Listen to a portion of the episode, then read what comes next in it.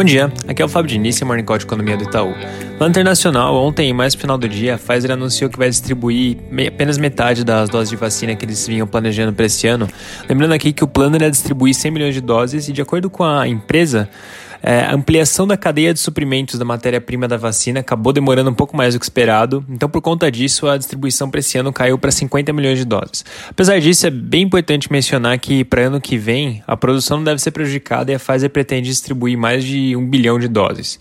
É, nos Estados Unidos hoje vai sair o payroll referente ao mês de outubro. Lembrando que o payroll é aquele relatório mensal de emprego. Nossa expectativa é de uma criação de 250 mil novos empregos no mês, o que representa uma desaceleração considerável em relação aos 638 mil do mês passado. Com esse resultado, o desemprego ficaria inalterado em 6,9%. Nossa projeção está um pouco abaixo da, da mediana do mercado, que é de 478 mil.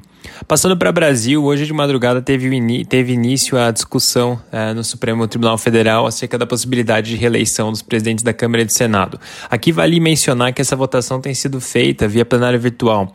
Então, a qualquer momento, os ministros do Supremo podem submeter os votos. Por enquanto, quatro votos já foram apresentados. E em relação ao presidente da Câmara dos Deputados, Rodrigo Maia, os ministros Gilmar Mendes, Dias Toffoli e Alexandre de Moraes é, já deram votos favoráveis em relação a autorizar a reeleição do presidente, enquanto o ministro Nunes Marques se posiciona ao contrário.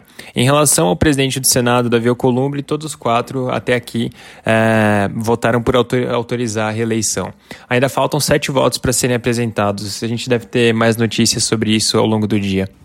Os jornais também trazem uma série de notícias relacionadas à agenda de votações do Congresso daqui até o final do ano.